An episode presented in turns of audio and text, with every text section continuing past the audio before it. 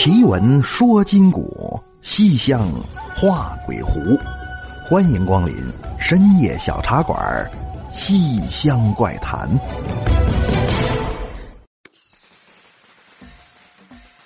过年好，朋友们，欢迎光临深夜小茶馆，收听《西厢怪谈》。我是主播杨派，迎新年，庆新春，三阳开泰，福临门。金牛报捷辞旧岁，那个玉虎落地地生金。过年了，朋友们！节目开始之前呢，主播杨派先祝各位听友在新的一年里身体健康，业绩长虹，小有富贵，茶闲酒浓，管乐低消是歌舞升升。深夜小茶馆祝大家新春快乐。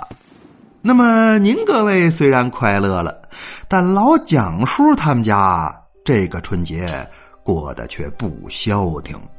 怎么呢？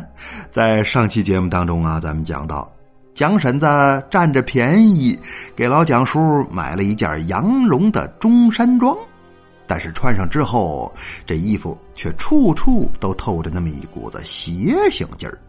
下午的时候啊，叫郝轩把老蒋叔给周井里去。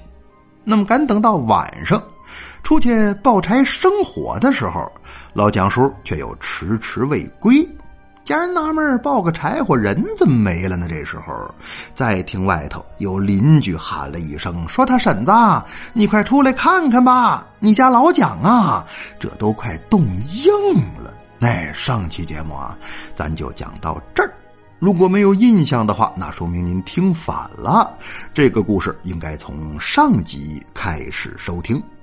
那么说，这件奇怪的衣服到底什么来路？老蒋叔又是否能够转危为安呢？您各位听我接着往下说。那家里人一听，怎么着？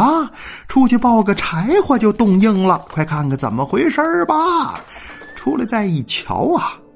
只见老蒋叔双手死死的抱着一捆木柴，仰面朝天，是人事不省。那说了，那赶紧把人扶起来呀！扶不动啊！这人要是软和的，咱们是搀呢还是扶都可以操作。但说话这时候，老蒋叔整个身体都是硬的，仿佛是和那捆木柴融为了一体。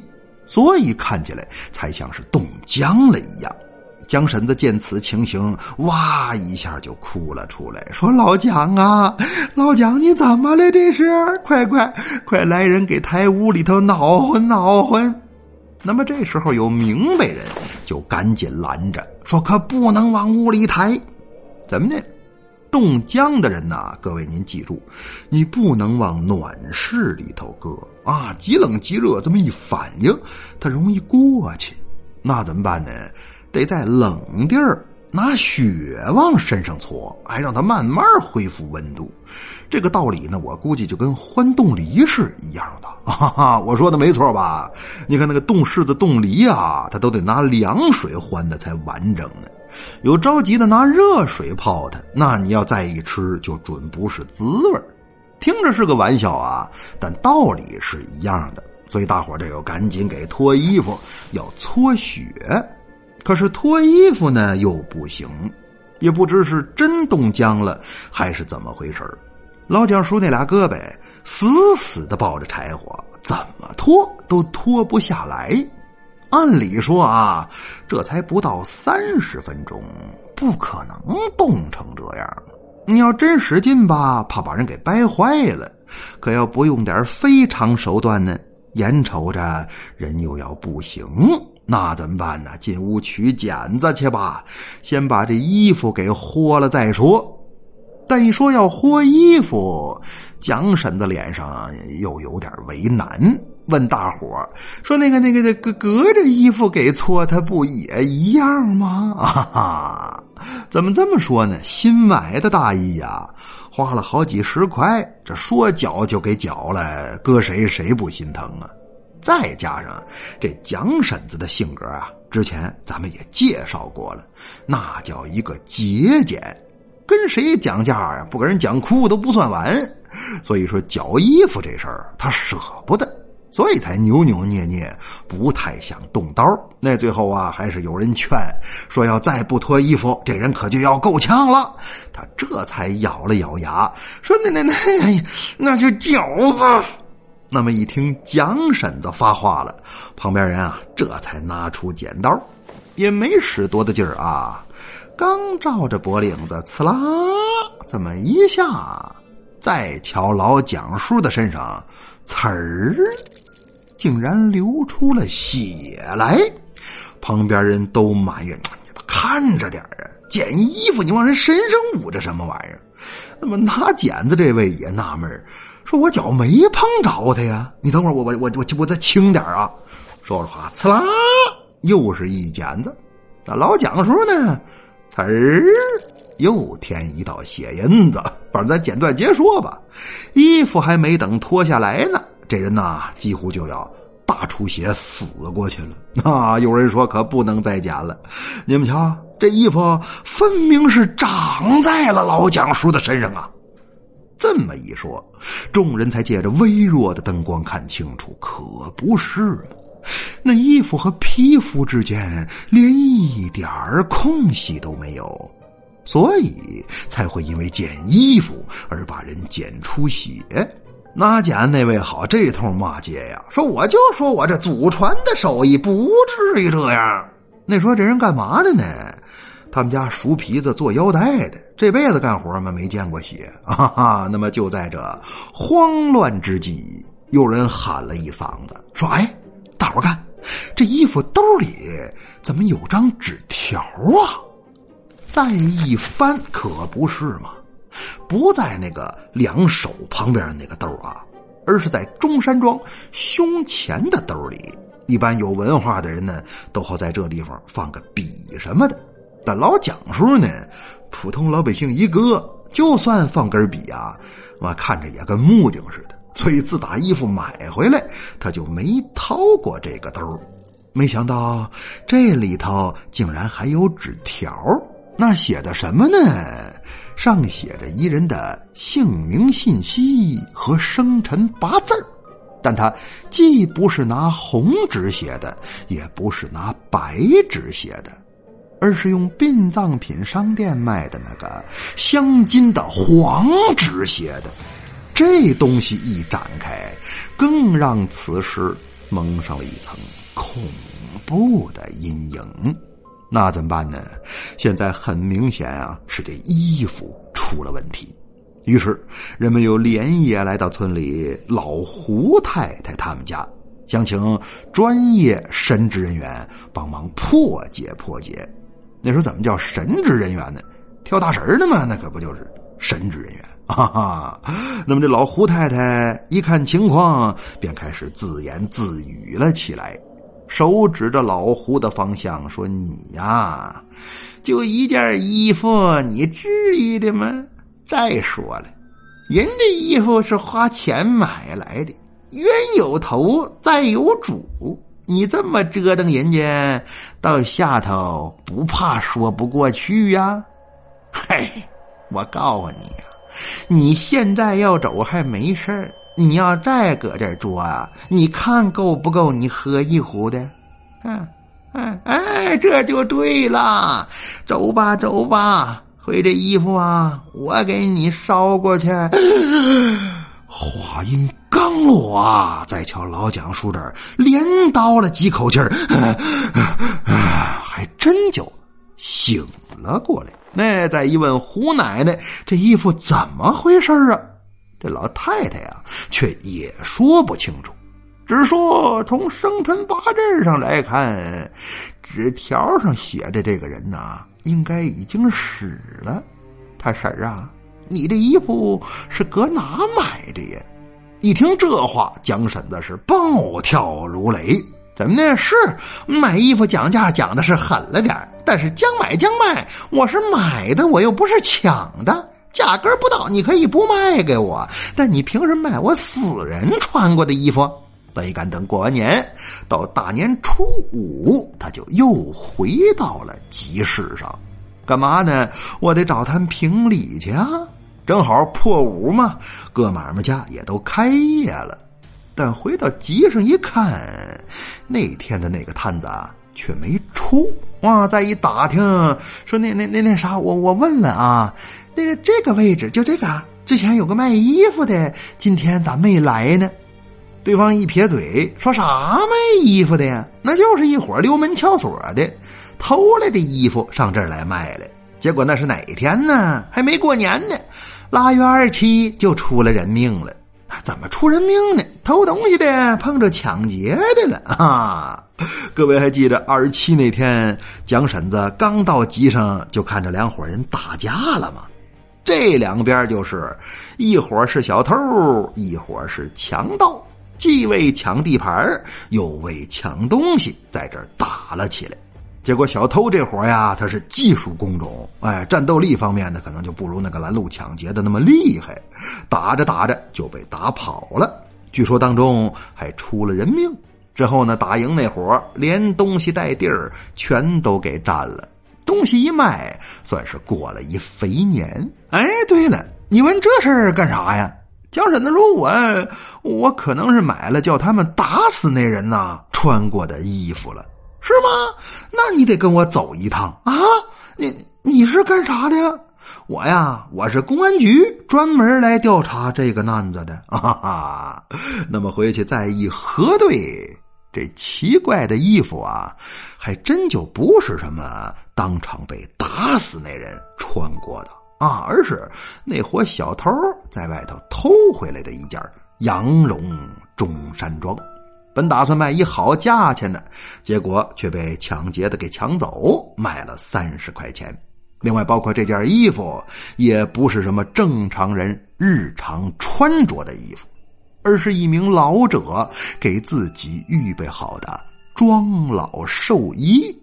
就因为衣服丢了，老头是带着怨气儿离开的人世，所以这个春节才会因为这一件衣服而闹出。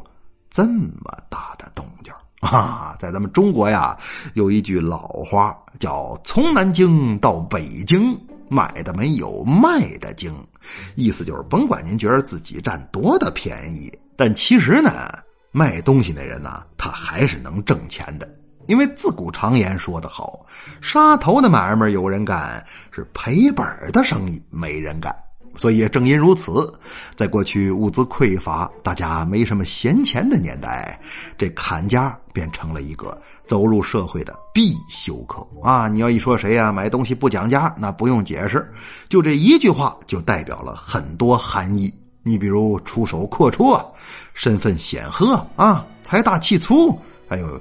智商偏弱 哈哈，最后一句不是什么好词儿啊，但也恰恰证明了这句话的含义之复杂。可不像现在，什么大商场、大超市都明码实价，谁来了都一样。过去没这事儿啊，甚至买家与卖家之间都不知道这东西该卖多少钱。那最后靠什么成交呢？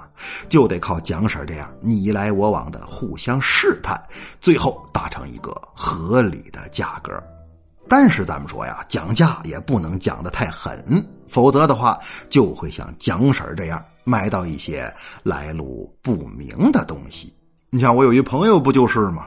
家传砍价，告诉孩子说：“宝贝儿，不管对方要多少钱，你都给砍下一半去。”孩子小啊，就把这句话给记住了。结果有一回打车到地儿之后，司机说：“来，您看这是五公里，收您二十块钱。”孩子说：“那不行。”我爸爸说了，不管多少都砍一半，二十不行啊，给您十块吧。那打车哪有砍价的呀？司机以为他是有什么困难呢，说那要不然您您给十六，十六不行，给您八块。你别这，你你十十十二行吗？十二不行，给您六块。你这不要命吗？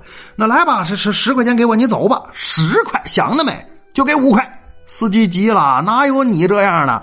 算我倒霉，行吗？算我倒霉，白拉你五公里，你赶紧给我走。孩子一听不要钱，啊不要钱也不行，不要钱不行，再来五公里。最后这不就给拉派出所去了吗？啊哈哈哈！提醒各位啊，买东西的时候，如果一件物品特别便宜的话，您可千万要留神。好了吗？咱们今晚的故事就是这样，接下来进入互动环节。过年了啊，朋友们，大家有什么新年祝福都可以在评论区写出来。咱们春节期间照常更新，就由我来为您传递祝福吧。